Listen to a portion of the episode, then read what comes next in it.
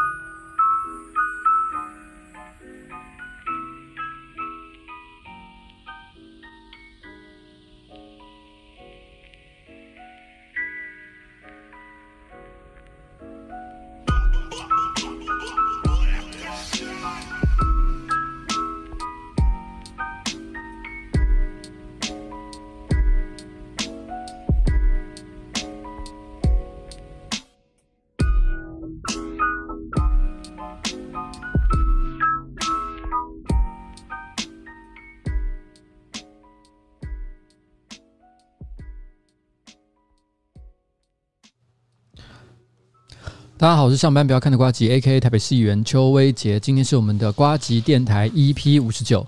我只想在我晚年的时候，有一艘战舰为我而来啊！这是今天的主题。这里听起来有点奇怪了，很多人就会有些误解，觉得说，哎，因为台湾的情势很特别嘛，最近飞机一直在我们上空绕来绕去的，所以很多人就想，哦，瓜吉，你不会是在讲什么哦？台海战争？不是啦，哦，我讲的完全不是那种战舰。如果你是在担心我要讲这个话题的话。嗯，第一个我觉得讲这个话题也没什么不好，因为台湾嘛，你知道台湾的这个每天就是在这个生死存亡当中，然后呢，这个这个挣扎着挣扎求生，所以稍微讲一下台海问题，我觉得也蛮正常的。但其实我今天真的没有要讲这件事情，没有任何的关系，我单纯的哈，其实只是想要讲我所谓的战舰，讲的是 Star Trek 哦，《星舰迷航记》当中的战舰。那为什么会提到这件事情呢？呃。今天的最后，我们再来讲这件事。然后有一位叫 Ten Ten 说：“瓜吉有看到新的虐童案吗？发生在台台北市，可以帮助小男童吗？”好啊，这个相关的一些这个案件，我们一定都会注意了啊。就是说，不管这个东西有没有进到我们办公室来，那我觉得只要是跟台北市民有关系，甚至于其实我觉得，如果这个东西呢，对于台湾来说是很重要议题的话，我们一定都会关切，好不好？那我们这个会去了解一下。但是如果这个相关单位已经有做非常妥善的处置了的话，我觉得作为议员，我也不见得非得要就是。你知道议员呢？我以前有解释过，他是他就像是超级英雄，不是说自己有什么了不起的地方，可是他在这个社会体系里面，他真的就有一点点。像是超级英雄，因为很多时候你觉得公权力，因为一般来讲，你遇到任何的，譬如说你觉得你家里哦附近有人呃违规停车，其实你只要直接去跟警察局检举就好了，你不需要来找台北市议员。可是有些人的确会想要来找台北市议员处理什么违规停车的问题，为什么？因为他觉得这个违规停车问题实在太严重了，严重到就是找警察，警察都没办法处理好，所以他觉得这个时候找市议员，市议员好像有一种独特的超能力，他可以突破这个系统的限制，使用。这个超越人类常规的力量，把这个问题获得妥善，让这个这个问题啊获得妥善的解决。有的时候真的可以这样这么做，但是如果今天不是这种类型的状况，就是公权力这个国家的官僚体系已经做妥善处置了的话，市议员或者是立法委员强行要介入哦，要去关心，其实有的时候只是表演哦，可能甚至于让这个公务员不好做事，我觉得不见得是很好的一件事啊哦。所以既然有人提到，我就稍微回应一下，就是如果真的很重要的话，我一定会处理，好不好？我们发现这个事情在现有的系统下无法获得妥善的解决的话，好了，大概是这样。但是这个问题呢，我还没有很认，就是今天可能才刚刚突发，所以我还没有非常的了解，不好意思。嗯，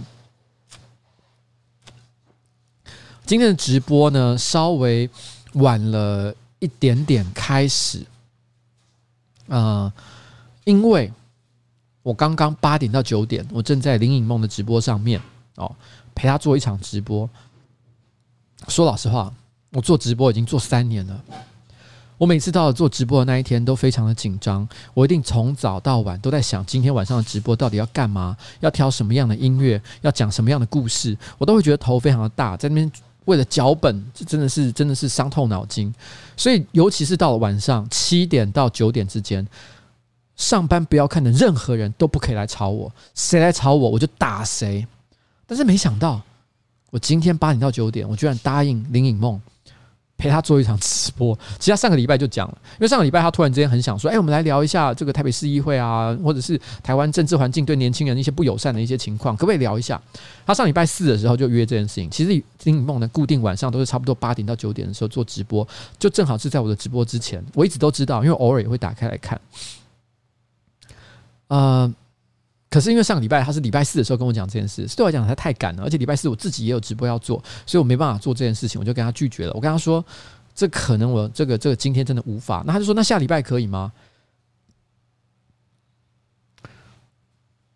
我实在是觉得很难以拒绝，就是有一种，哎，你的这个老朋友哦，好伙伴，突然之间请你帮这个忙，哎，真的没办法，只好做了。所以八点到九点的时候，其实我是在别人的直播间里面。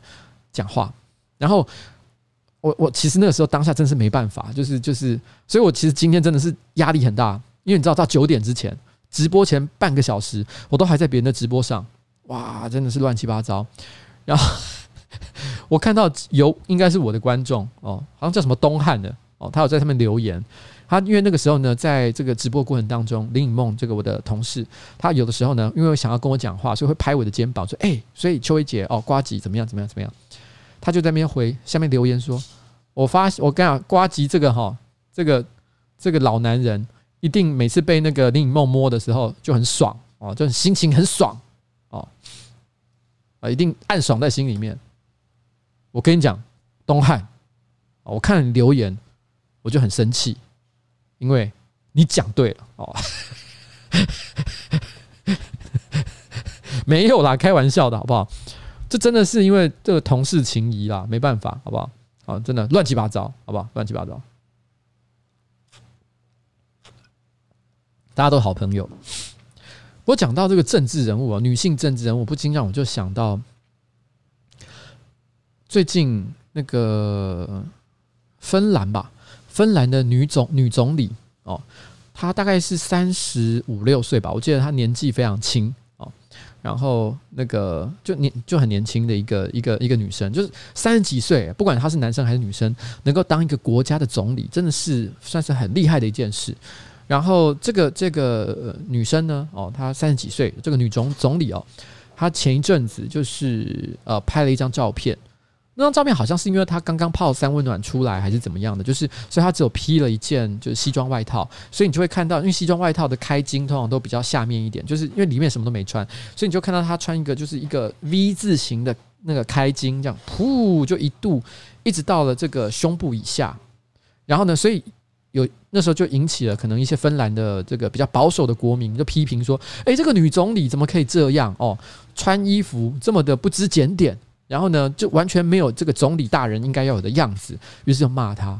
然后一时之间，哦，IG、Twitter 上面，然后突然间出现了一批支持这位女总理的这个、这个她的这个选民哦，他们就觉得说：天呐，你居然为了这么迂腐哦、这么传统的思想，就跟他说女总理不可以穿像这样的衣服。他们为了要表达对他的不满，于是纷纷呢，在这个这个呃芬兰的社群网络上发起了 po，就是上空还是裸露、呃，还是那种低胸照片的那种呃运动，表达说我支持我们的总理，他穿任何衣服的权利这样子。我觉得北欧真的是非常重视这个人权跟平等。然后呢，他办这个活动的时候，因为你知道，在北欧不只是有年轻的女性总理，我记得还有同志总理哦，所以可以知道说，北欧这个地方的确在很多呃关于这个这个社社社会啊各种议题啊各种思想上啊，都走在这个人类人类的文文化上面比较前进的一个地步。但是我看到像这样的一个运动，突然觉得哇，这真的这个社会真的好和平，就是就是这个女总理带来的。对这个社会哦，想要提出改革的一个怒吼，是所有的人发起，就是我们一起上空挺总理。然后我就觉得哇，这真的是太太棒了吧！这个世界上最好的政治运动。然后 就这样子，我是突然想到这件事情啊。我讲这个好像有点像恶男、恶恶心异男才会讲的话，哎，好像对我不是很好。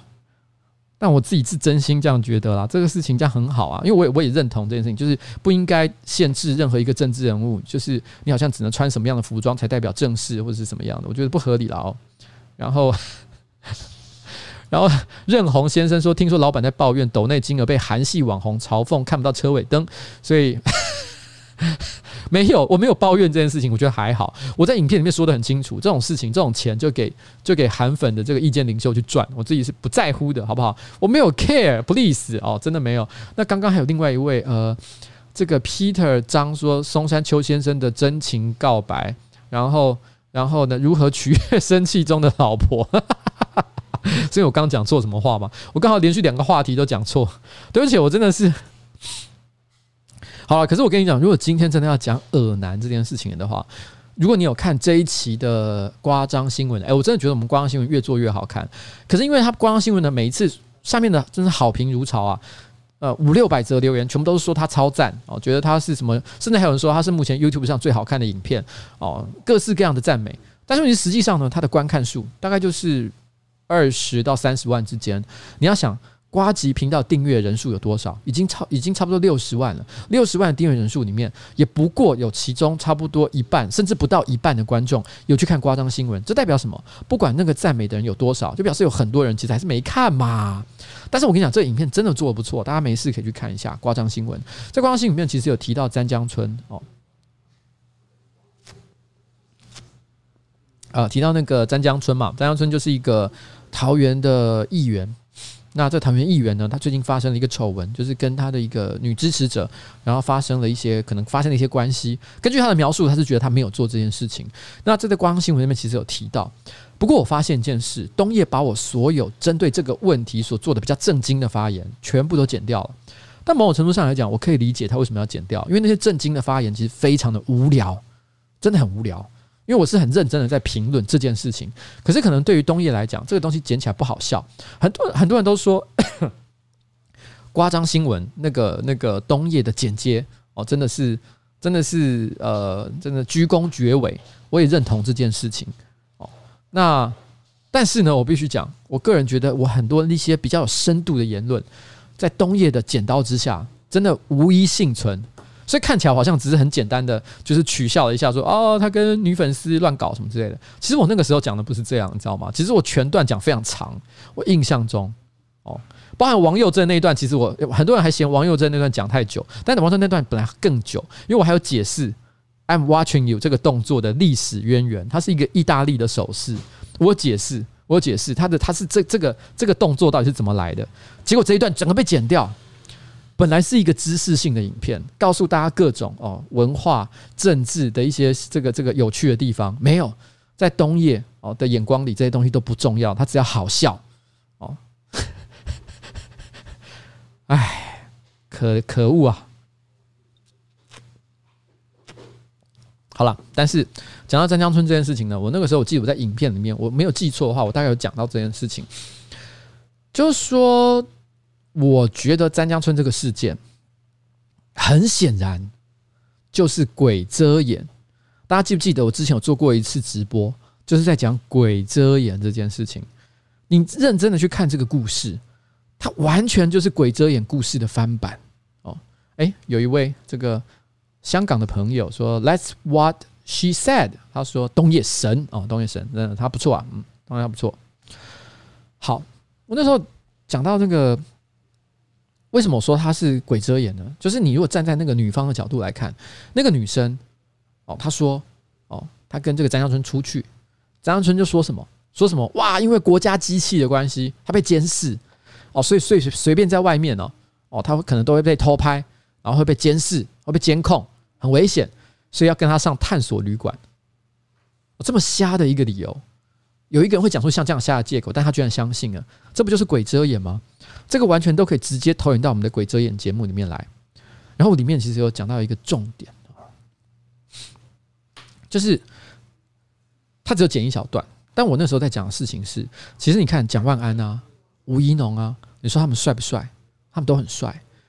所以你相不相信？其实有他的女粉丝、女支持者，其甚至于可能男生也有，会传一些这个暧昧的讯息给他，跟他说：“哎，有机会的话，可以跟我吃个饭，跟我出去外面见个面哦，可以跟我去北车吃松饼，然后去这个这个健身工厂，然后呢一起做卧推跟硬举哦，有没有可能？有啊，当然有可能啊，一定会有人说这些话的，连我都有了，好不好？我也不是个帅哥，好吗？”我们每天作为一个有一点点知名度的人物，我们要受到这个世界多少可怕的诱惑？哦，譬如说林颖梦拍我的肩膀，这就算是其中一种，其中一种，好不好？我们每天要受到各式各样的诱惑。可是你想想看，吴怡农是去年才出道哦，也就算了。但是那个那个蒋万安出道多久了？你有听过他任何像像这种类型的绯闻吗？没有吧？你没有听过这些东西？难道说张江春比吴怡农和蒋万安还帅吗？不可能啊！但为什么他们没发生这件事情，而张江春有？这其实就是一个很很很有趣的问题，对不对？我会认为说，也许就像张江春说的，他真的没有走到最后一里路，没有把什么事情都做到完，有可能，我也不知道，也可能他说谎，我不知道。但是不论怎样，他一定有做什么。我觉得这件事情是蛮确定的，他一定有做什么。我觉得这件事情是很肯定的，就是他很可能就是更加暧昧了，讲了一些不该讲的讯息，然后呢，做了一些不该有的肢体碰触。我不知道到什么程度，但他铁定有，所以才会让人产生了像这样啊。所以你是不是本来其实喜欢我，本来想要跟我怎么样怎么样，可是你居然没有没有做这件事情，哼，我生气。对，就是这样。然后呢，结果詹江村居然。还在 Facebook 上发各种文章羞辱那个女孩子，说她的身身材高大，然后如何如何哦，我怎么可能哦会喜欢她或什么之类的？其实这还真的很糟，我觉得这真的是人格低劣到一个底线才有可能会做这样的事情。就是就是就是，如果今天我真的被我老婆捉奸在床哦，我发现，该你就做这件事情哦。其实我说真的，其实你该认就要认，我认为这是一个。作为人应该要有基本，不是什么作为男人应该要怎么样，我不会讲这种话。这个这也是性别上也是在在在性别议题上也是有问题。我说是作为一个人的一个基本啊，但是你犯了错，就立刻把过错都推到别人的身上，而且还指称对方有多少不堪的地方，说他长得不好看，说他身材不好，哦，说他怎么样，哦，哎，真的是人格很低下了。不行啊，好不好？我觉得真的，我觉得我一向保持一个很开放的态度。我认为外遇真的没什么，劈腿也不怎么样，通奸都已经除罪化。老实讲，我如果一个人只是单纯的想要保持比较多元的关系，老实讲，只要他的伴侣没有问题，那是他家的事情。就算他的伴侣有意见，那也是他们自己去吵，你不需要帮他们讲话。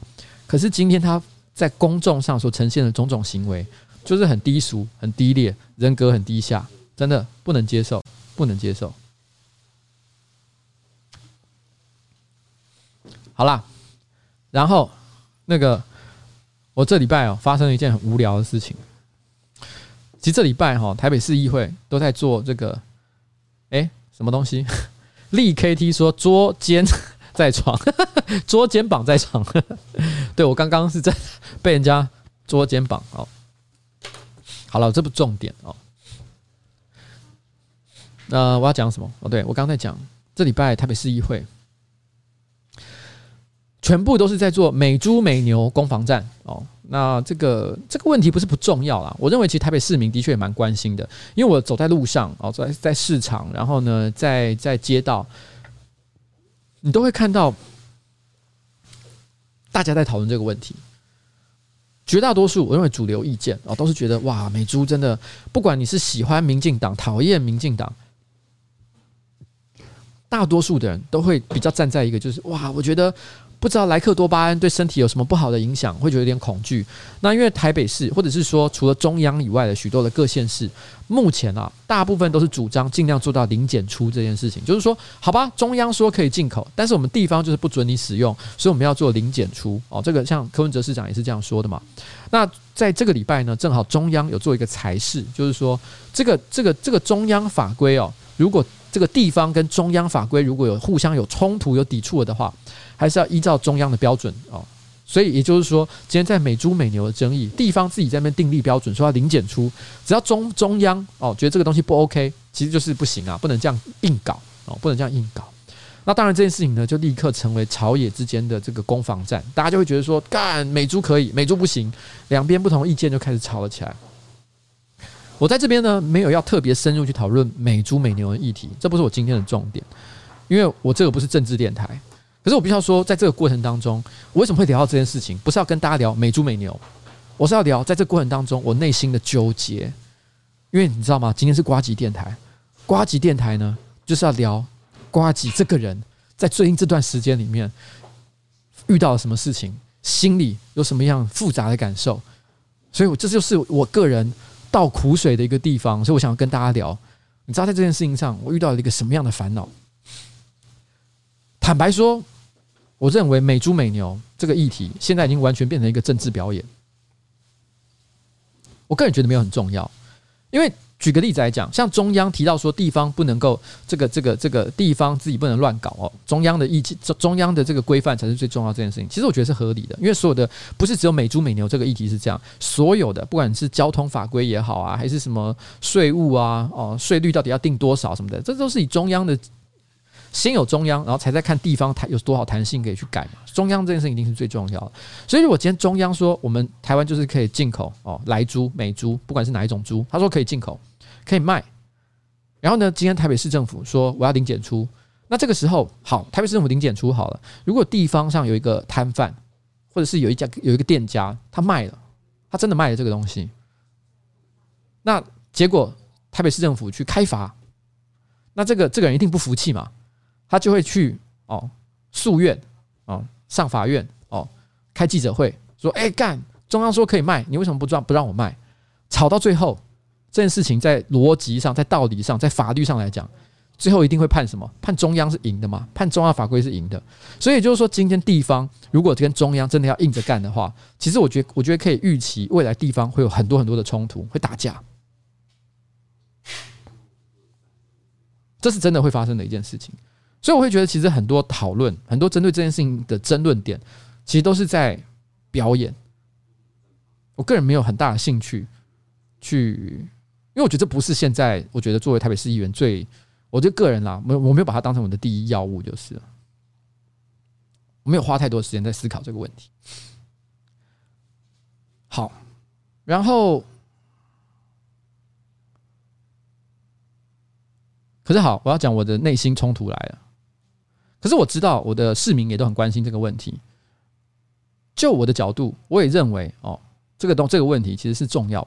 只是我觉得地方能做的事情其实有限，跟中央有冲突的时候会很多麻烦哦。然后这时候好啦，可是两边在吵架的时候，国民党跟民进党吵架的时候，我觉得两边所持的论点都不是很高明。我在旁边听，我都会有一种讲的都好烂。我都不能接受，没有很好。就在这个时候，哦，嗯，这个礼拜，台北市议会有针对这个议题，国民党哦有提案，哦有提一个案，国民党提的案子，哦当然是反对美猪这件事情，反对美猪，反对莱猪。其实这两个美猪跟莱猪是两个不同的议题，不过不管，反正就是反对这个事情。那民进党站在拥护中央的政策这个立场上，他们当然不会支持。所以呢，民进党的这个台北市议会的总召就跑来找我们，就说找我啊。那时候我跟苗博雅住在一起，他就他就说：“哎、这个我跟你讲，这个议题怎么样怎么样？”他可以跟我们讲道理。我觉得不不 OK。我希望你们不要支持国民党的提案哦。那等一下国民党要推这个提案的时候哦，因为如果不要支持了的话，最直接的做法是什么？就是喊额数问题。额数问题就是台北市议会有六十三个市议员嘛，那按照法律规定，开会的人一定要超过半数，也就是要超过三十二个人在议场上，会议才能够正式去开。但是一般来讲哦，因为台北市议会没的议员没有那么爱开会，通常随时大概只有二十几个人，可是没事大家不会去清点人数。因为通常都不足法定人数啊，二十几个人而已，在那边开会，然后开开，然后然后呢，如果有人突然之间压起来啊，想要让今天的会议不能继续开下去，他只要喊说：“哎，主席，我有额数问题。”额数问题就是说，我觉得今天开会人数不够哦，那赶快清点一下人数，通常一定是不够的啦。然后呢，接下来就就是当然嘛，因为国民党要推这个这个这个这个法案，那与其搞什么投票哦，什么吵架，最快的方法就是什么？就是直接说：“哎，人不够哦，开会人不够哦，哦。”这样子，然后，所以当然，民进党就提额数问题。提额数问题的时候，会有一个非常好笑的状况，你就发现提额数问题的那一个派系，那些人都会站在门口附近，因为如果现在人就只有二十几个人啊，当然不够嘛，所以不管怎么数都不够。可是我发现这个时候，因为这时候。支持方的人，譬如说国民党，国民党是要推这个法案的，他们就开始抠人进来。哎哎哎，那个谁谁谁，你现在干嘛？哈，你在上争论节目哦，不要上了，赶快回来哦，赶快怎么样啊？你在附近哦，你在附近喝咖啡哦，赶快回来。然后呢，大家陆陆续续会进来，所以大家都会一直在那边算人数。一发现，哎，怎么搞的？人数三十二人，快要破了。那些在门口 stand by 的人就会立刻跑掉啊，就让这个人不论不论怎么样，都让这个会议给流掉。就这样。那当时就是这个状况哦，当时就是这个状况。那因为我其实有时候，因为我们其实过去我们那个政团，我跟苗博雅、林颖梦、黄玉芬，呃，还有这个这个这个林亮君的政团，我们是虽然都是都是无党，算是无党啊，或者是什么小党之类的哈，但我们过去跟民进党的关系其实是比较比较好的。在这个议题上，某种程度上来讲，我们也可能比较偏向民进党这一边。所以，民进党要退席的时候，苗博雅就往外走，那我也就跟着他，觉得说好了，算了，那不然反正今天额数问题了，那我不如早点离开去做其他的事情，我就往外走。往外走的时候，侯汉廷跟其他国民党的议员，另外一个国民党议员就转过台说，他们不是没有恶意。他们就笑笑跟我讲说：“哎，瓜吉，你现在是正式哦加入小绿那一边吗？哦，绿绿那一边。然后，哎，他正在那样讲的时候，我一阵揪心，我就说没有啦，我我就刚好有些事情，然后我就走出去了。”可是我那时候突然间，从那一天开始到今天，我都在回想着：哎，瓜吉，你变成小绿那一边的吗？我就有一种哦，shit，我才不想。当然，我们跟民进党关系一直都比较好，可是我干嘛要跟着他们干事情、搞事、搞事？可是你知道这个问题有一个很微妙的地方是，你知道，其实泛绿呃泛蓝就是国民党议员，再加上新党哦几个，就是反正一定会团结在一起的人，加起来是三十三个人，三十三个人是破半的，三十二个人就破半，所以他们三十三个铁定破半。所以就是他们所有的人都有来开会的话，其实他不用管什么民进党啊退席，他们自己就能搞定了，他们自己就能推过去，他们自己就能强推过去，他们自己就能强推过去。可是他们就是干。我必须要说，他们自己就是不争气，他们现场的人就是不够。他们后来拼命的 call，拼命的 call，然后呢，议长也已经尽量拖延时间，给他们拖了二十分钟，好不容易终于拖到哦，需要三十二个人，冲到了三十个人，就是三十个，就差两个人就过关了。我那时候还在附近，我还在门口附近，然后再跟跟跟跟呃跟某一个局长聊天讲话，然后。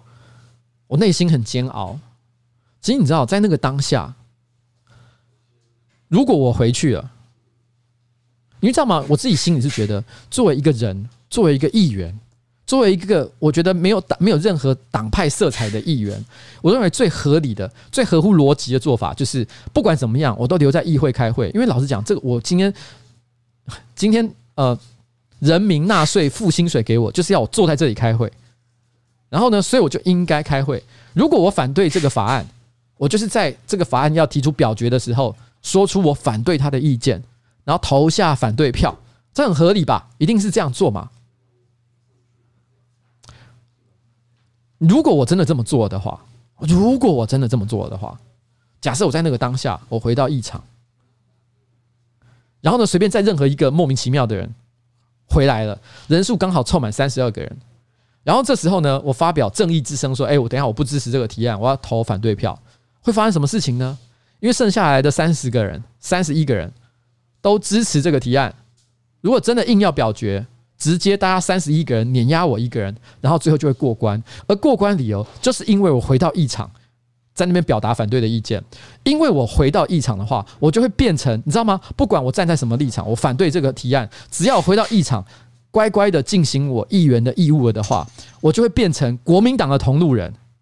因为我不想当国民党的同路人，所以我走到了议场外面，结果我变成了民进党的同路人。Fuck，做人怎么这么难？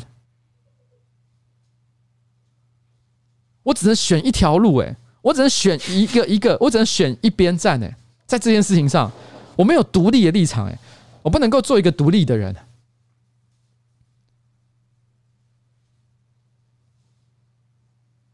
所以当侯汉廷在那边说：“哎。”你怎么站到小绿那一边？看我内心真的有一种满满的不爽感，气气炸！哎，就是这样。你知道那时候深刻体会到，你想要做一个有独立判断的人，这件事情有多么的困难。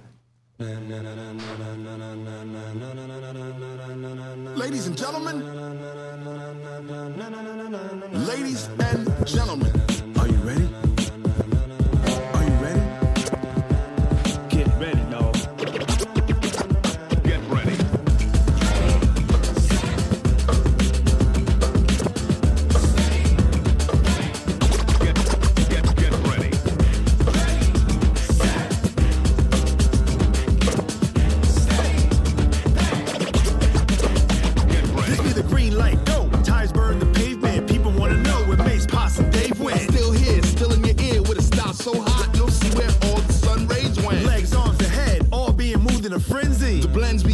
right crowd.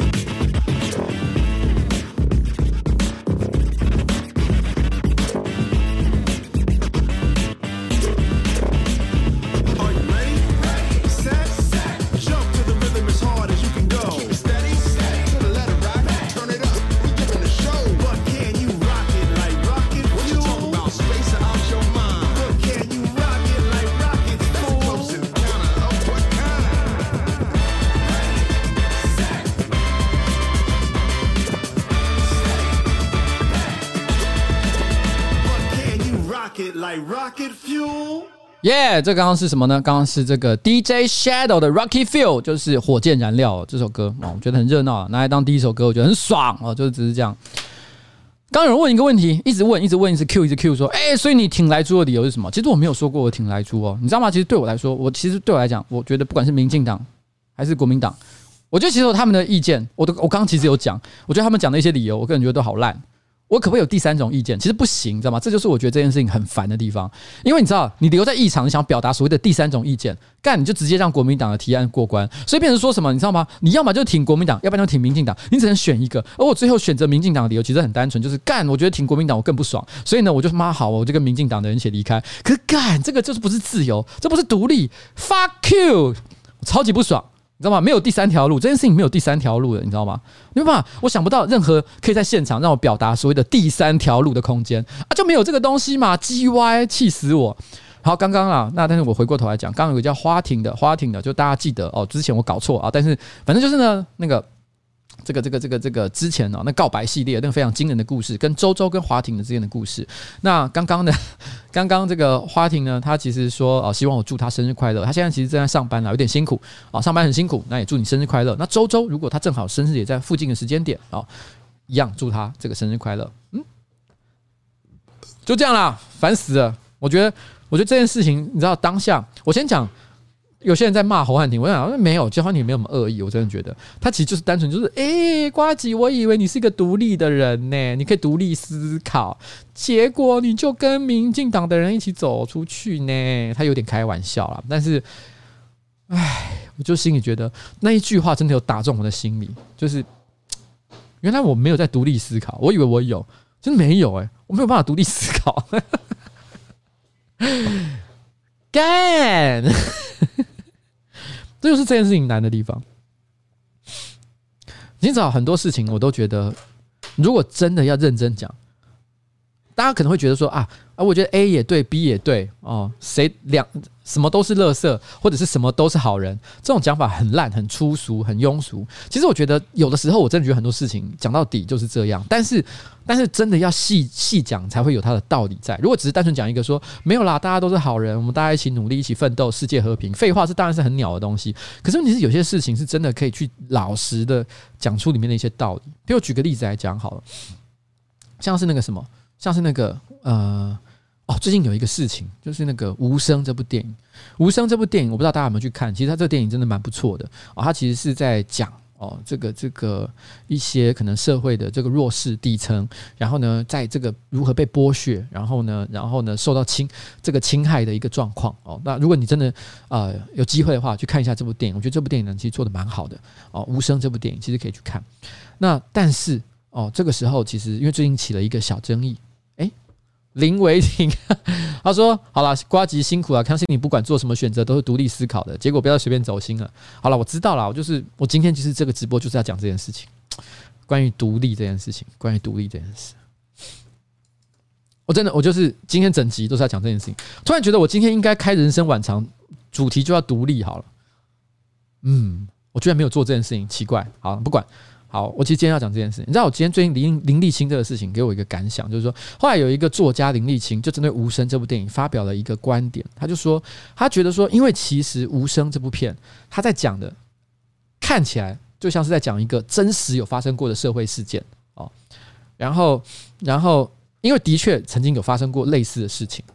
然后，而且在宣传期过程当中，很多观众、影迷其实都主动提到那个真实事件跟电影之间的连接，所以大家都认为这部片《无声》这部电影其实就是在讲一个曾经发生在台湾的真实事件。也因为大家觉得这是真实事件重新改编成电影，所以大家也才更觉得这部片哇，动人的力量，那种震撼人心的感觉特别的强大。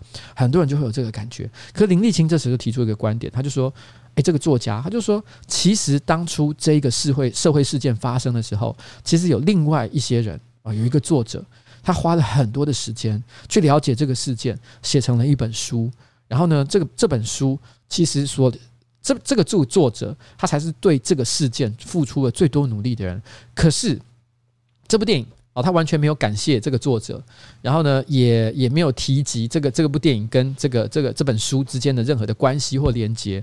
他认为其实这个这个这部电影呢，有一点点剥削了哦，这个作家跟这个事件哦，还有很多曾经为这种台湾同类型事件的人努力的这个单位一些组织的这个成果，所以他就觉得有点不太开心哦，他觉得这样不太好。那当然了，这个时候哦，就有另外一派的人讲出了其他的见解。就说，其实《无声》这部电影呢，其实它当然是啊，可能有参考了一些台湾曾经发生过的真实事件，可是它不一定真的就是林立青所讲的那一个事件哦。他可能其实同时做了很多不同的研究，那不是只有单单这个事情而已，而且也做过一定程度的改编，所以未必哦，他他一定就是他他没有什么理由，他又不是真的直接把那本书拿出来拍成电影，所以他干嘛一定要做这件事情？那在这两边争论的过程当中，突然之间。出现了一个论点，这个论点一出来之后，整个风向立刻就摆就改了。我认为啊，我自己的观察，那个论点叫做：哎，林立青，你这样讲不对哦。因为什么？因为你要知道，这个如果是一个真实发生过的社会事件，然后呢，然后这表示真的有一些受害人，他们可能现在都也还在这个社会上哦。然后啊，我就直接讲说，这个电影就跟这个社会事件是有关联的。那我不是等于伤害到这些当事人吗？所以哦，林立青，你这样子直接跳出来讲哦，真才是真的伤害到这些当事人啊，不应该啦。然后一瞬之间，这个论点出来之后，他突然变成一个很强而有力的论述，大家都觉得，哎，林立青，你这样不行，你这样不行。可是你知道我在当下看这个我这这一连串的论战的时候，我有个感受是，其实我觉得在过去这几年，这三三年五年，很多社会事件的一些各种各式各样的争吵。常常风向的一瞬间的逆转，就是在于说有没有突然出现一个廉价、容易消化、容易理解的这种观感。你知道，我觉得在当下，我就是感受到一件事情是，其实这句话听起来很有道理。哎，你不可以伤害这些当 这些当当事人、受害者。可其实这句话没超级没道理的，因为这部片从一开始上映，然后拍摄。然后，然后呢？大家看完之后的感觉，所有的人其实都已经联想到那个事件了。我们都知道他在讲，我们都觉得是讲这件事情。然后呢，拍电影方其实也没否认过他们之间两者的关系。然后，然后，所以你今天突然之间说：“哎，你林立青，你这样是等于让这些受害者哈受到更多的影响。”我觉得其实这个说法其实不不太不太能够成立哦。实质上来讲，因为如果这这两者之间的确有大家这个观影者可以直接。产生感觉的这种，就就是觉得这两者之间是可以互相连接的，就表示当初这个电影在拍摄的时候，编写剧本的时候，其实真的参考了蛮多那个原作者的那那本书作者的一些素材。在这种情况之下，我认为其实主动告知一下哦，双方知会一下，甚至于我觉得这不见得是经济利益，就是我必须要付个什么钱或者什么之类的，我觉得其实都是可以谈的。但是其实没有做到这件事情，我个人觉得的确。是有一点可惜的，可是我认为，我刚才也推荐大家，其实可以去看看这部电影，因为我觉得这部电影真的拍得不错。我相信今天不管是那部电影的编剧，那部那个电影的导演，其实都没有伤害任何人的意思。我相信林立青，我觉得他之所以跑出来发表这个言论，其实我觉得也是站在他的角度，他可能比较了解这个事件的来龙去脉，然后呢，可能认识这个作家，所以他他也觉得说我必须要为他出来讲两句话。然后为他的这个权益，为这个事件，在这个事情上面努力，真的花花很多时间努努力的人，然后说两句话。其实你仔仔细的回想，你知道这个事件有一个可能就是，大家都是好人，大家都没有恶意。拍电影的人其实当初可能也是抱着一个善意，希望让大家理解。这个社会上，在这个底层，在这些弱势族群，有可能会发生什么非常悲惨、非常残忍、非常可怜的一个故事。他想让大家理解这件事情，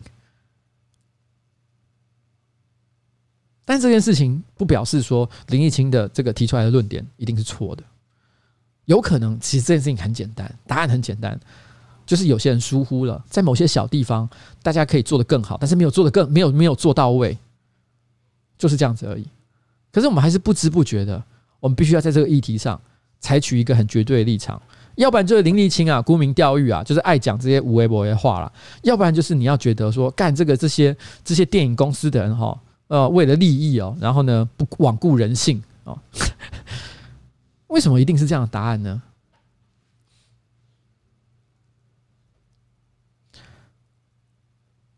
我认为哦，这个事情，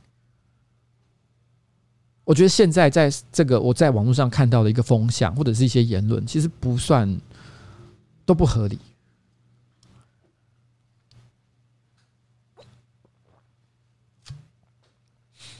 唉，但就是这种，你知道吗？就是，这是让我常常会有这种孤独的感觉。那种孤独的感觉，就是来自于你有时候心里，啊，你对这个社会其实有很多想法，可是你。你有时候会觉得，只是表达一下自己的想法，说一下自己的意见，没有什么关系。这不是一个民主自由的社会吗？可是你其实在发现很多场合，其实做不到这件事。你以为就是你想讲讲，抒发一下个人的看法，不行啊，你就是没办法做这件事。我在二零一七年的时候啊，然后干又有人在说我胖了，谁在说我胖啊？再讲一遍。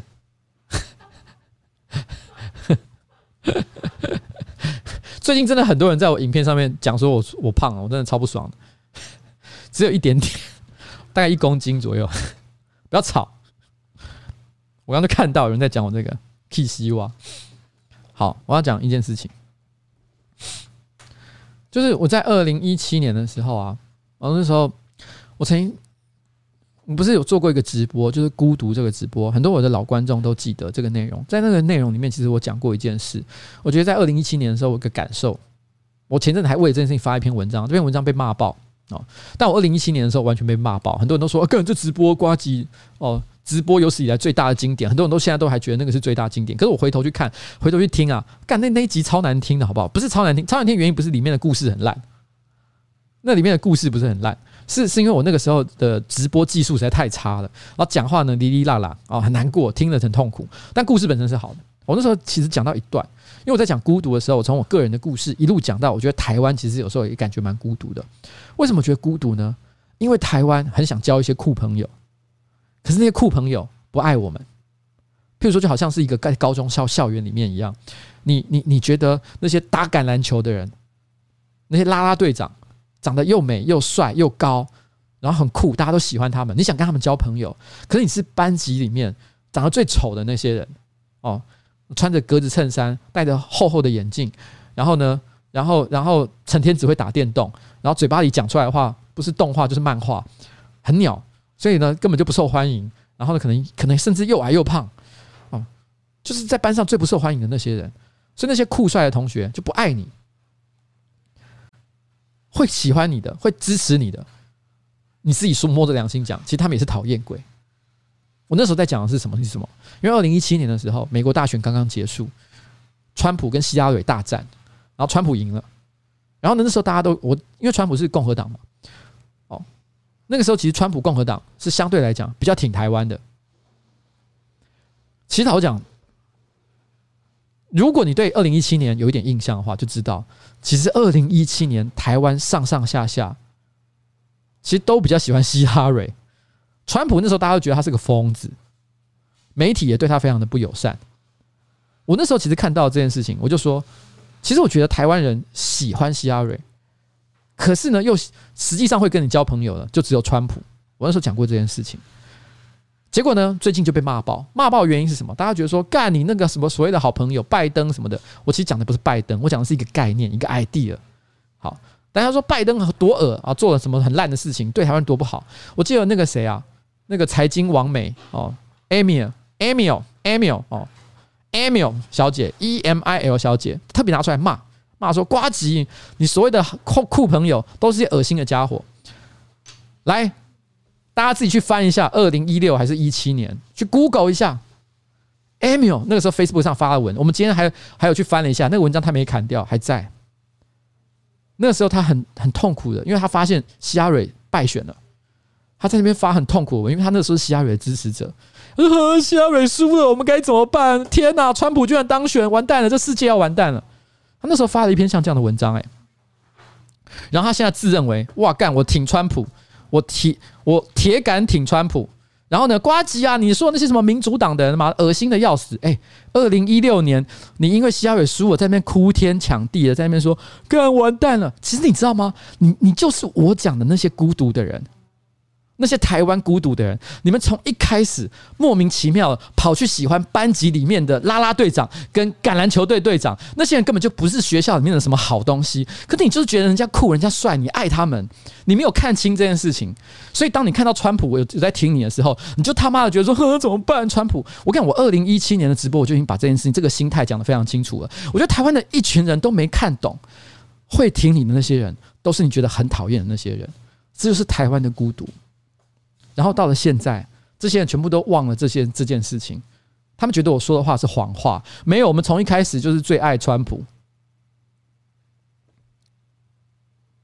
我跟你讲，他那文章还在，大家自己去 Google。我不懒得去截图，绝对还在，因为我今天下午才确认过。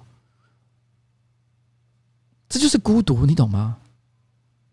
然后那种孤独的感觉，你觉得？而这件事情回到我身上。我就有个感受，就是这个社会其实不允许一个人独立思考。我二零一七年讲这件事情，二零二零年过了三年，我讲一模一样的事情，我从来没改变过，我没有改变过我的想法。我觉得台湾就是这个样子，就是这个死样子。而这些随便改变立场的人。我看到他们批评我什么？缺乏核心价值。我的核心价值从来没变过。哎，这些立场摇摆、从来不知道自己在想什么的人，居然说我没有核心价值。嗯？Why？我不懂，不懂。我最近做了一件很无聊的事，因为。前阵子有很多所谓的坏坏台派的粉砖都喜欢骂我嘛，那很多人都会说啊，搞不好他们都是说收了中国的钱，然后在分裂哦台湾人。我那时候都觉得不不太可能，因为我觉得他们看起来讲话都是发自内心。我是认真觉得，因为我觉得收了钱讲的话跟发自内心讲的话其实不太一样。我觉得他们都是发自内心讲。虽然每次有些人在那边用这种方式想要跟我说啊，他们都是收中国钱啊，我都觉得没有，我觉得不是。可是因为太多人跟我讲这件事情啊，我真的有点受不了。因为我觉得不会，我相信他们都是发自内心讲这些话，所以我做了一个私底下的肉搜活动。我把一些这种所谓的就一天到晚骂我的粉砖，把它列一个表，然后我一个一个去问身边的朋友说：“哎，你知道他是谁吗？有没有人正好啊认识他？有没有人正好知道谁谁谁的真实身份？”我问了一大圈，几乎所有的人都问到了。我最后证明一件事情，其实这些人都是就是人呐，不是什么收中国钱的人，就是人。也不是什么一个奇怪的团体啊，就是一个人。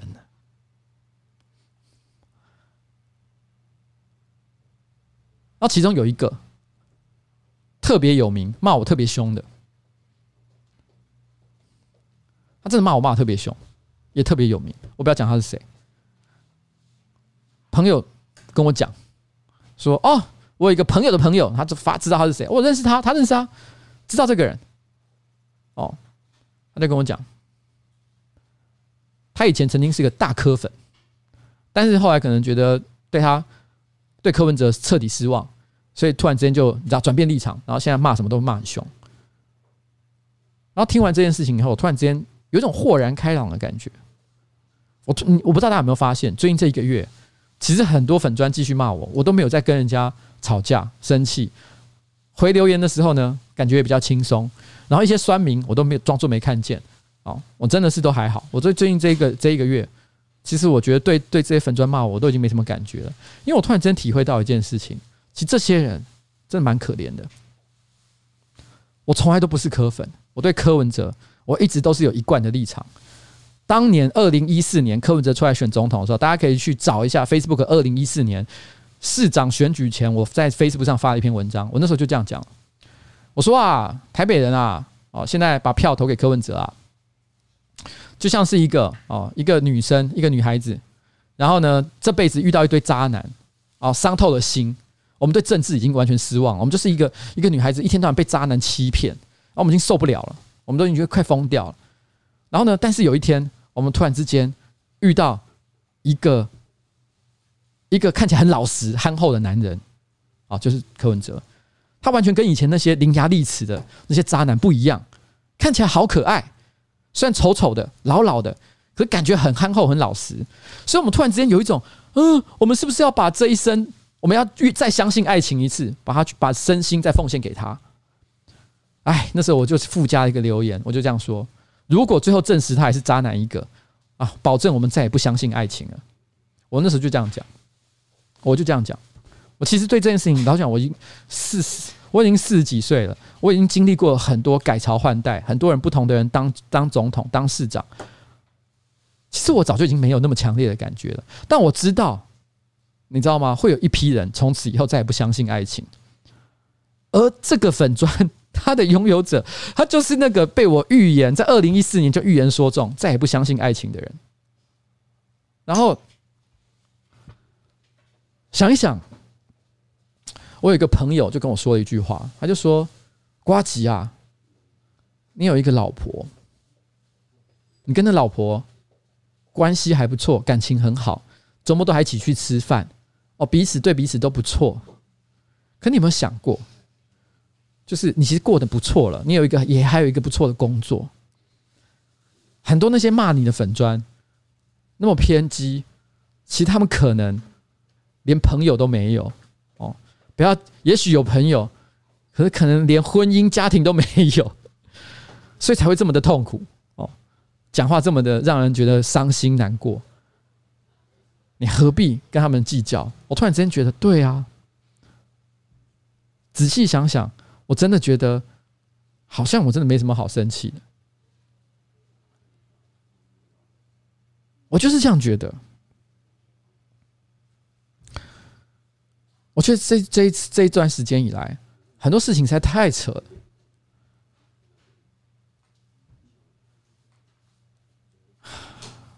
我本来还想要讲一下杭特拜登的事情，但我觉得好像越扯，我今天晚上又要讲不完了，实在扯太远了。而且讲了杭特拜登的事情哈，我铁定又要被打满头包。算了，我不想讲杭特拜登了，还都能管他去死啊！他做什么鸟事都不干我的屁事。反正总而言之呢，我觉得你知道，在这个世界，所有的人都有问题，都有毛病，你懂吗？我们都过得很不开心，我们都没有办法独立，没办法自由，我们受到太多条件的制约，环境都在影响我们，所以我们都有问题。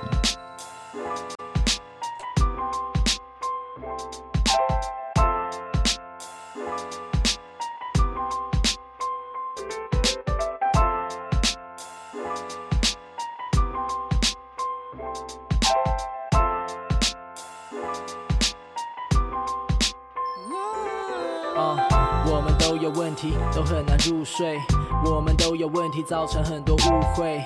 我们都有问题，围绕着是非，我们都不知道怎么处理我们的问题。我们很像，都说我们没有问题，也都坚持我们不一样。隔着防备，却不知不觉被影响。其实我只想对你讲，我们都很好，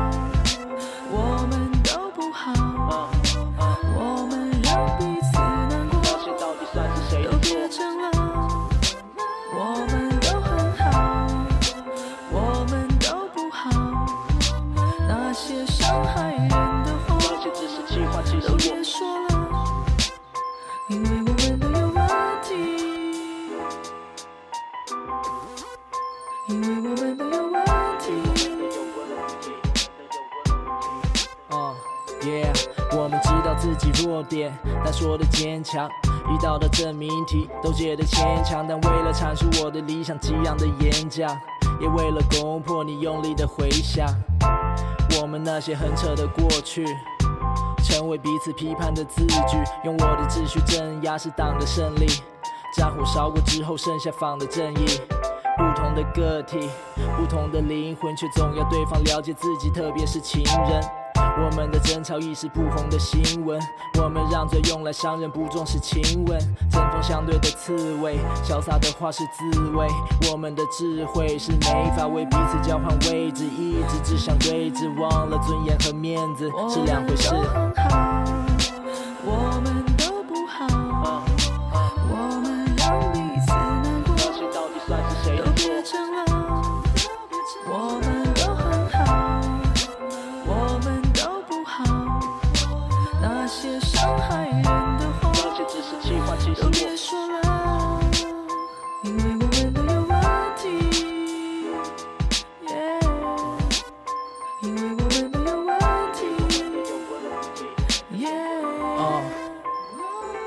什么？一点一点累积，越来越不能忍耐，一点一点消失，一刻也不能等待，越来越没默契，错误的翻译，就连玩笑都被解释成责怪。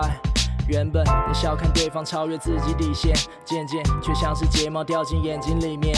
当冷漠不断扩张在爱恨之间，最后两个熟识的人就从此失联。所以当我们已经对着不同角落放空，我只想让我们关系善终，让我们不受情绪煽动，用理智收起一些放纵，即使不能欢送彼此，让我们想起初衷不是比较，是微笑，不是计较着把什么赔掉，笑着接受缘分是难以预料。的，不管被加入还是去掉了，我们都很好，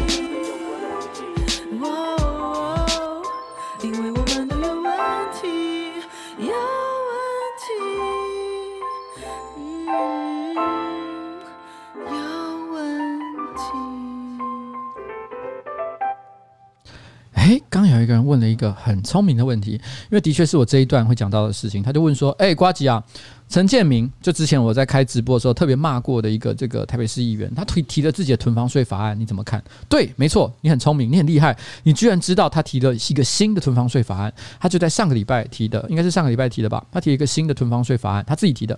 他这个囤房税法案呢，比我跟市政府的版本都还要更加激进啊！他就提了，提一个版本。我先讲一件事情啊，其实对我来说，我从来都不讨厌陈建明，我跟他没有任何的恩怨，没有任何私人恩怨。然后呢，他做这件事情，老蒋我也非常的支持。我当下你去看连署议员，我他妈直接签上去啊，没有再跟他那在那边啰嗦的，我直接签。他这样子很棒，而且我跟你讲，你不知道的一件事情是什么？陈建明不只是提出了他个人非常激进的囤房税法案，他还怎样？他还在上个礼拜还是上上个礼拜的财政局的质询。啊，质询过程当中，直接质询囤房税的议题，而且是站在一个我支持囤房税，赶快市政府赶快办一办的立场，他直接变成囤房税战士，哇，超棒的！我必须说，陈明真的很棒，我在这边一定要给他一个鼓励嘉奖，因为我们就是需要像这样的战友，我不会嘴他，真的不会嘴，你知道为什么吗？哦，你知道。囤房税，如果你之前有关注我在对这个议题的发文的话，你就知道，其实囤房税是什么时候提的？我在去年的十十一月的时候我就提了，我已经提了一年以上，在这一年当中，有非常多的机会哦，呃，不管是陈建明也好，还是其他六十二个市议员，都可以在提自己的囤房税的法案，可以对我的囤房税法案呢提出不同的意见、问题，要求我改正，做得更好。随便这一年的时间，他们太多地方、太多事情可以做了，他们都没有做。哦，就是放在他那边，等着他，等着他，就是积灰尘，不知道积到民国几年，永远都不见天日。可是因为我开了一个直播，针锋相对之后，他突然之间变成囤房税战士，这有什么不好？这表示我达到目的啦。他今天那个囤房税的法案比我的还要激进。如果今天大家觉得这个真的比较好，其他所有议员都觉得说干瓜吉你的你的法案比较烂，我觉得陈陈建明比较比较赞，好啊，过啊。给他过好不好？拜托，我没有意见的，你懂我的意思吗？你懂我的意思吗？这就是政治。你你你觉得我要怎样？我今天骂人的目的是为了什么？是要他跪在地上道歉吗？没有啊！我要的是他们，我要的是所有人，台北市的所有市议员一起支持囤房税的提案，这是我的目的啊！所以今天有人愿意站出来支持。我怎么会嘴他？我不会嘴的好不好？我一定会说干陈建明，你赞！我现在看到他，我都直接跟他就是 say hi，握手，跟他比按比个赞，说陈建明你赞，你很好，好不好？有任何台北市议员，只要愿意公开表态支持囤房税，我都立刻他妈的毫无条件说赞赞赞赞赞，就这样，就这样。你觉得我会有什么酸酸的感觉？说，哼，这不是我提的，你怎么可以又跑去提跟我一样的东西？看我是小朋友，不会，我真的说真的很棒。但是我必须要说一件事。本周这个大会，囤房税其实再次闯关，市政府的提案说要并案一起审的那一个，又被拦了。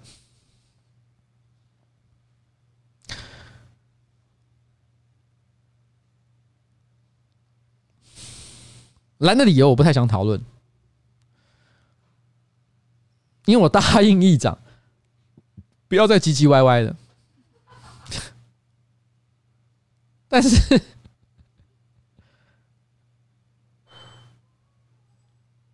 我很我很清楚的知道一件事情，就是拦下来的状况跟道理没有任何关系。哦，他们就是不会让他过了。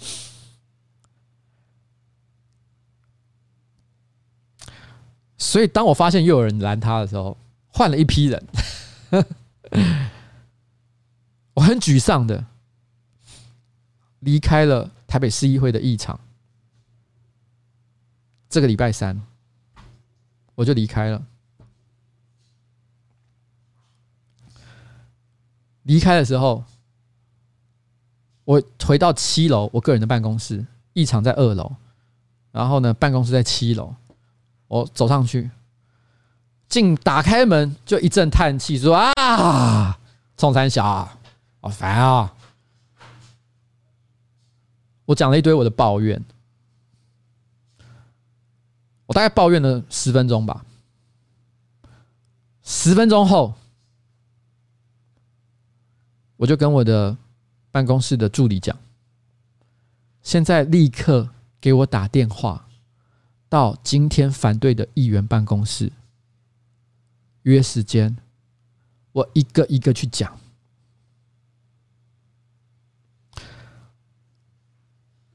我知道这件事情没有那么容易，我早就知道了。可是我不会放弃的啊！我抱怨了十分钟，我沮，我那是当下真的有一点沮丧的感觉，有一种烦呢，啊，就不能够好好的大家一起搞一搞吗？哦。但是没关系，我今天也没有要点名说谁谁谁啊，又怎么样？没有，不是这样。点名的时间已经过了哦，我不会做这件事情，我会只会做一件事，就是你知道吗？我觉得政治就是这样。今天呢，我成功的用了一个方法哦，让一个本来曾经赞歌我提案的人陈建明变成铁铮铮，然后呢，这个强硬的囤房税战士，这很棒。这是一个成果，可是你知道吗？同样招数不能一直用啊，该做的事情还是要做。我没有在，我没有在放弃的，你知道吗？就是其实我那一瞬间收拾十分钟抱怨完，收拾一下心情，该做事情还是要做的。我还记得，就在我讲完了之后，因为我接下来要去台去去我办公室，就是上班不要看这边哦，拍个东西，所以呢，我就离开办公室哦，离开台北市议会办公室，我就往下走，一走进来我就。我就我就走进电梯，我就遇到财政局局长。财政局局长也是台北市议会里面必须要负责，就是这个这个这个囤房税相关法案的这个相关局处的人的公务员了哦。这个这个这个财政局局长是一个蛮可爱的女生，这样。我个人觉得啦，不重要啊。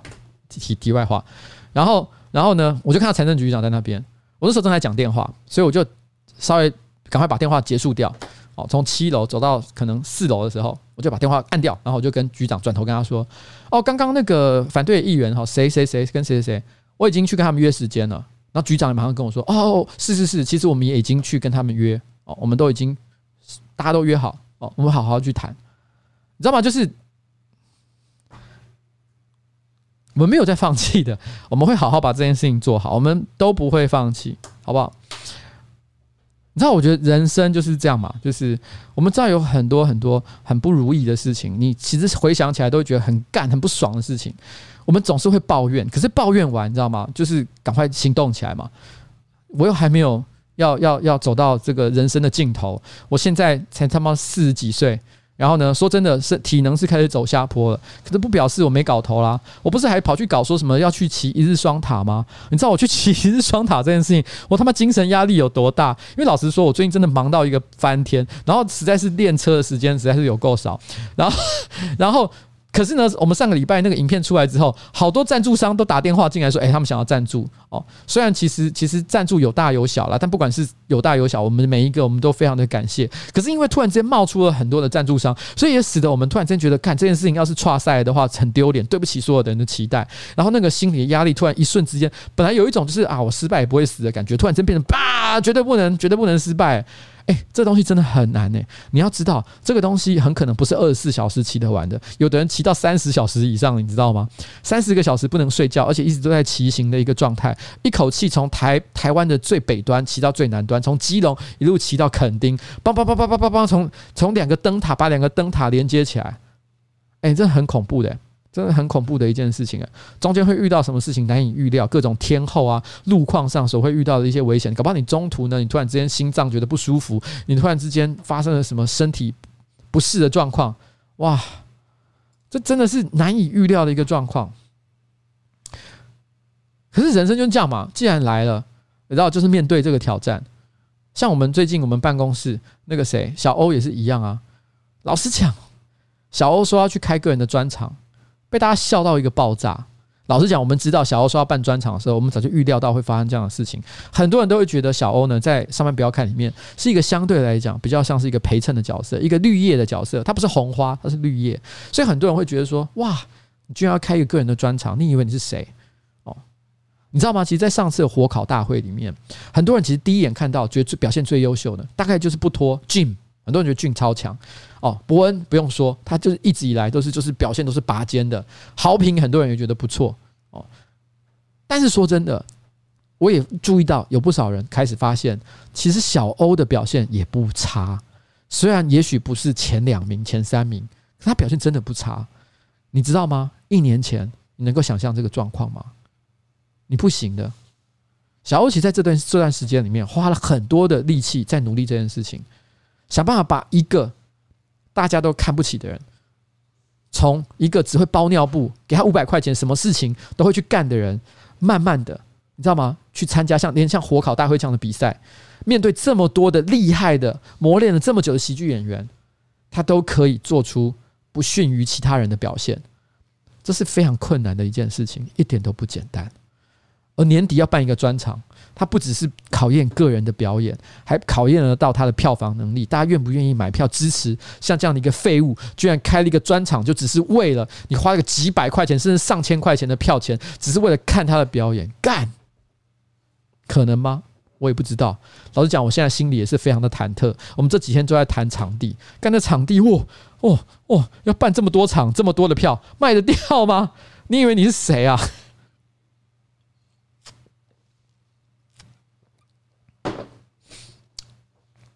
我觉得你知道，他最近其实很焦虑，焦虑到他连参与上班不要看的正常拍片的时候，心情都大受影响。但我今天下午特地找把找到办公室，痛骂了一顿，说：“你不要忘记，今天我知道最重要的事情是年底要搞一个专场，你要做出完美的表演。但是你真正的身份是一个喜剧演员，工作就是专业，你要把这件事情做好。”我把他痛骂一顿。就是你知道吗？为什么？因为这就是他现在在接受的一个考验。他为什么心里会受到影响？老实讲，刚刚做完火烤大会的时候，其实我觉得那时候那那一天，至少那一天，我很确定他心情非常的愉悦，因为他知道他其实做的不太差，他做的不错，观众肯定他了，他知道他行的，他已经花了这么多这么整整可能一年时间的努力，他已经达到一定的成果，他可以，他其实没有那么的不好。哇！可是接下来的考验更困难，因为老实讲，火烤大会虽然我表现很差，但是它的票房之所以成立，是因为有我一开始作为它的核心，然后呢，有很多很强本身就有票房能力的演员一起加入到这里，才做成了这件事情。但今天小欧突然之间说跳出来说，干我也想做这件事情，当然是很莫名其妙的，所以对他来讲，心里是真的很很受打击。但是我觉得这个就是这整件事情有趣的地方，我们要怎么看到一个人从。不被大家所相信，不被大家所期待，但是突然之间拿出了非常好的表现，这就是今天这个小欧个人办这个专场最大的一个挑战，最大一个有趣的一个地方。其实我也很期待，最后他能够在那一天，哦，我们我们已经差不多算是确定了表演的时间跟场地，他会电他会做出什么样的表现？我个人真的是非常的期待。嗯，好。然后，然后呢？这个礼拜上个礼拜天啊，其实我去香港的这个撑香港的这个游行。坦白说啊，因为前一阵子那种风风雨雨，我也不想再解释这方面的事情了哦。然后老实说呢，有突然之间有人办了，也不是突然了，其实办的这个活动是编程青年，香港的编程青年。我过去我们办公室跟边城青年也是蛮熟的，我们其实。也不讲蛮熟啊，讲这种好像有点装熟的感觉。就是我们其实，在呃一些活动上，还有一些呃，其实我们本来就有互相支援过很多事情，所以彼此是认识的哦。然后他们办这个撑港的活动，然后游行。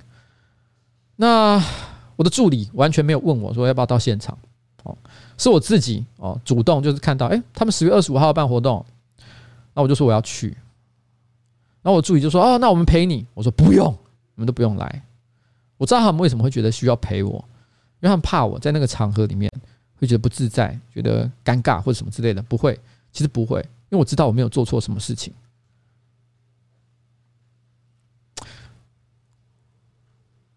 但我不想谈这个细节，我只是想说，我就是到了现场，然后呢，陪着他们从起点走到终点。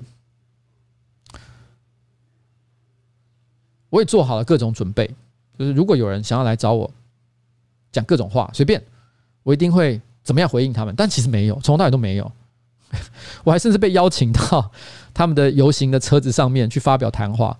我突然间有一种，干，我本来没有要做这件事情啊，我本来只想低调在台下陪大家一起走，没有，居然还是跑把我找上去讲话，我吓到。然后好，但不重要。我在。我在这个礼拜的时候，我曾经嗯，因为一个也是政治相关的事情，然后呢，在我们公司不是啊，不是公司政治团队的群组里面讲了一些有一点遗憾的话，然后就是觉得我觉得我最近有一些觉得心里不太舒服的地方，跟今天讲的都没有关系，是其他的事情。然后我的一个助理就跟我说，他说啊，其实老板，我觉得呃，在过去这两年，其实其实。他觉得他从我这边得到了很多正面的影响，哦，然后他觉得这是这是这是他在别的地方不会得到的。然后他他他讲这些话的时候，其实我真的蛮感动的。就是你知道，这让我想到，我前一阵子曾经在曾经推荐过大家去看一部影集，叫做《Star Trek Picard》，就是就是皮卡舰长哦。银河飞龙系列的主角哦，他们所做的一个新影集就是《星星舰迷航记》。我所说这个影集真的意外的还蛮好看的，在 Amazon Prime 上面可以看到。然后，如果我那时候介绍了，然后你有去看，或者是我介绍了你都没去看，我觉得不管怎么样了，我觉得我剧透已经没差，所以我接下来会讲剧透。如果你真的觉得你你你你觉得干我居然要讲剧透，你很受不了，我我才管你的，反正我就是要讲，因为这一段对我来说，我一定要说。我就是要说这个故事的剧情，因为这故事对剧情，在我当下看的时候，其实我感触非常非常的深。嗯，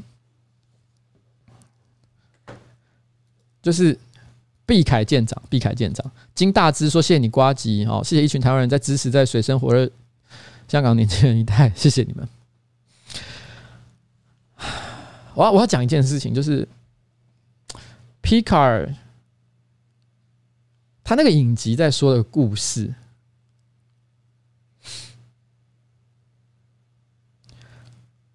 他其实是在说毕凯舰长，他在年轻的时候，他在以以前年轻年轻的时候，他曾经协助罗穆兰人啊，就是一种外星人啦，他们遇到了一个重大的浩劫哦，他们的宇宙，他们的星球就要爆炸了，他协助他们做撤离的动作。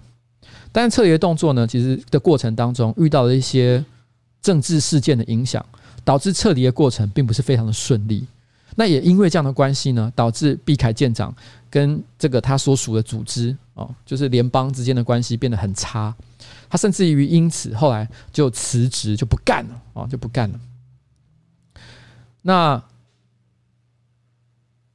后来这造成了毕凯舰长呢，他其实里外不是人的一个状况，因为在他自己所属的国家啊，就地球这边联邦这边，大家都觉得他很讨厌，讨厌这个这个这个唧唧歪歪的人。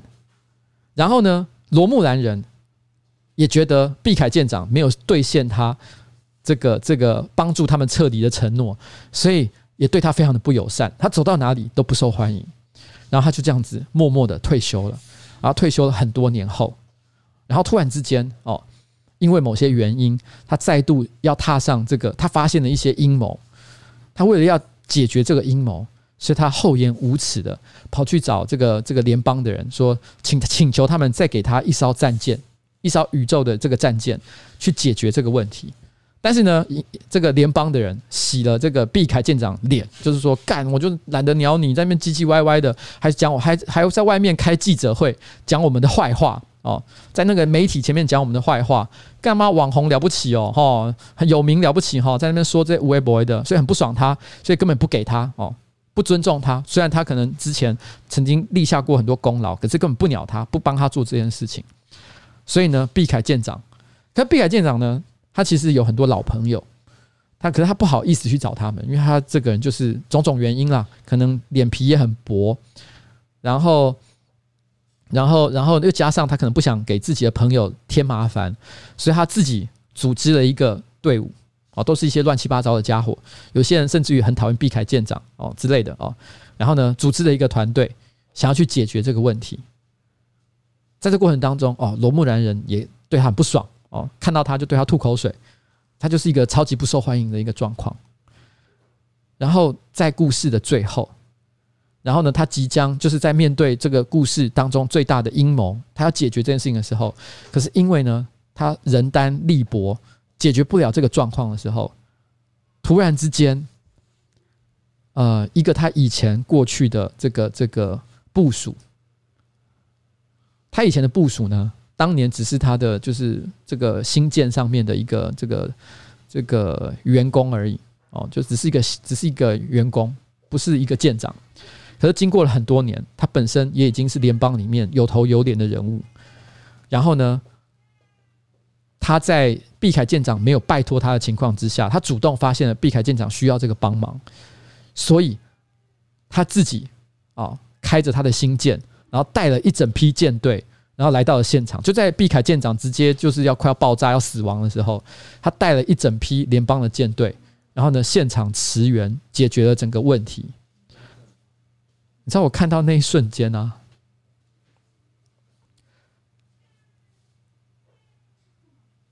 我觉得非常的感动的地方就是，我觉得如果有一天，啊、我年纪大了，然后我又在做这些莫名其妙的事情，其实我所想要的，就是有这样的一个一个人，开着一艘战舰过来，跟我说，其实我过去做的事情并没有任何的错误，我有留下一些遗产，是他们觉得很重要的事情。重点不是他开战舰来帮他解决问题这件事，而是他愿意为了他把战舰开到这个地方。这表示在毕凯舰长已经几十岁，已经七八十岁，得了绝症，都快要死亡的那个时候，他仍然留下了一些精神上的遗产，觉得为你做这些事情是很重要的。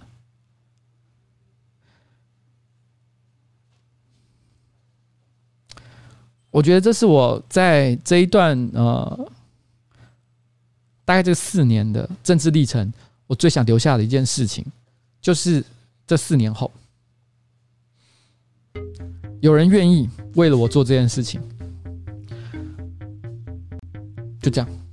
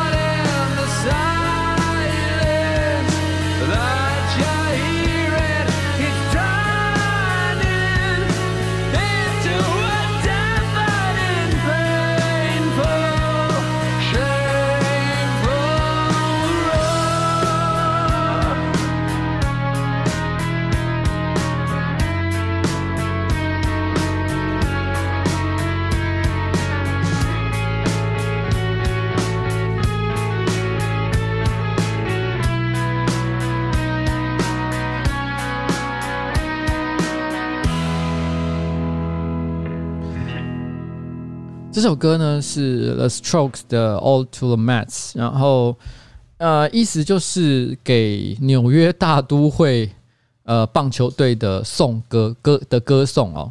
嗯，其实这首歌蛮莫名其妙，它歌名非常莫名其妙，因为它是在讲说，因为 The Strokes 的主唱呃 Casablanca 吧，这是他的名字，应该这是他的名字，他是纽约大都会的球迷。然后有一天，他去看纽约大都会的比赛，然后输了，好像是总决赛还是什么之类的，反正就是很重要的比赛，输了。他去看现场，他就在出来的时候，他就看完之后，可能抱着一种“干，我的最喜欢的球队居然输掉”的心情。他就立刻就一边可能就是一走出来之后，就立刻可能坐的地铁或是拿拿怎样的，他就直接写出了这首歌的原型。然后写完之后，他那时候写的时候，他有点半开玩笑的，把这首歌歌名取为就是献给这个呃纽约大都会的歌颂这样子一首歌这样子，All to the Mets 哦，就是这首歌的名字。可那是一个暂定的名称，他没有真的要把这个当成歌名。可是后来他本来要取新的歌名，然后写比较其写就是取其他的歌名，因为觉得比较正式的时候，那时候他们这个乐团的鼓手就说：“不会啦，这名字很棒，你就这样子，你就把这个名字留下来。”所以这个莫名其妙的《All to the Met》的名字就这样变成了这首歌的正式歌名。可是这首歌从头到尾都没有写到任何一句跟纽约大都会有关的事情。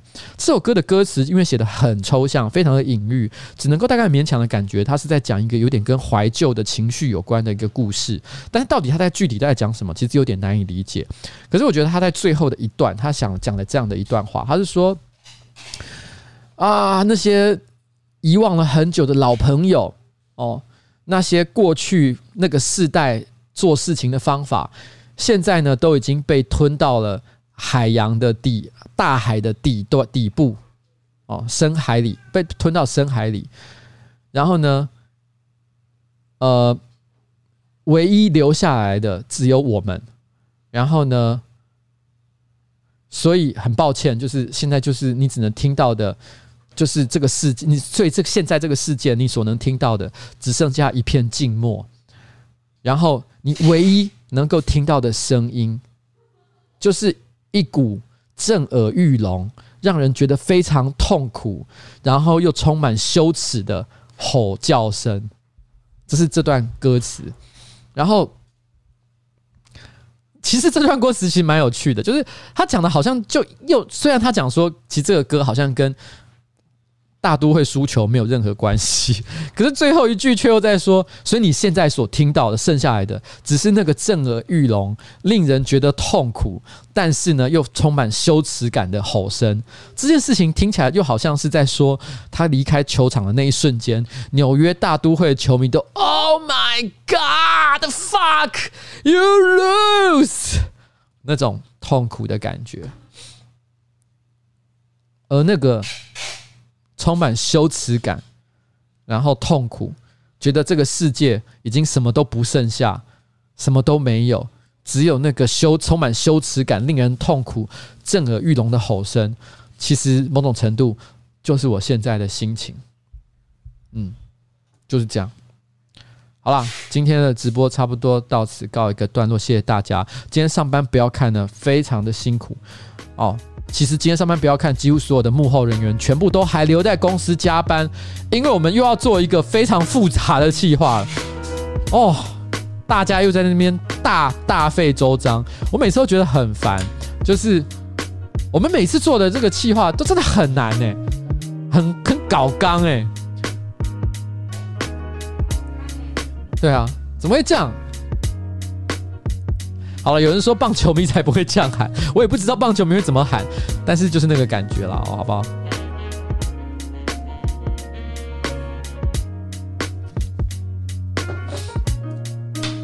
就是那样。好了，拜拜拜拜拜拜。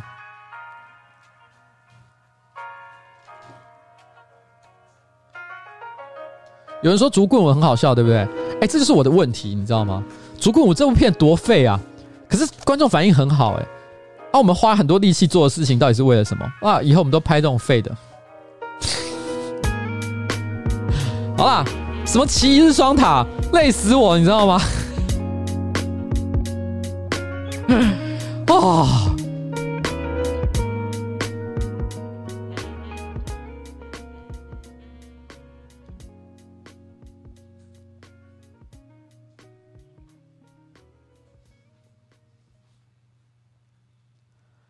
好了，拜拜。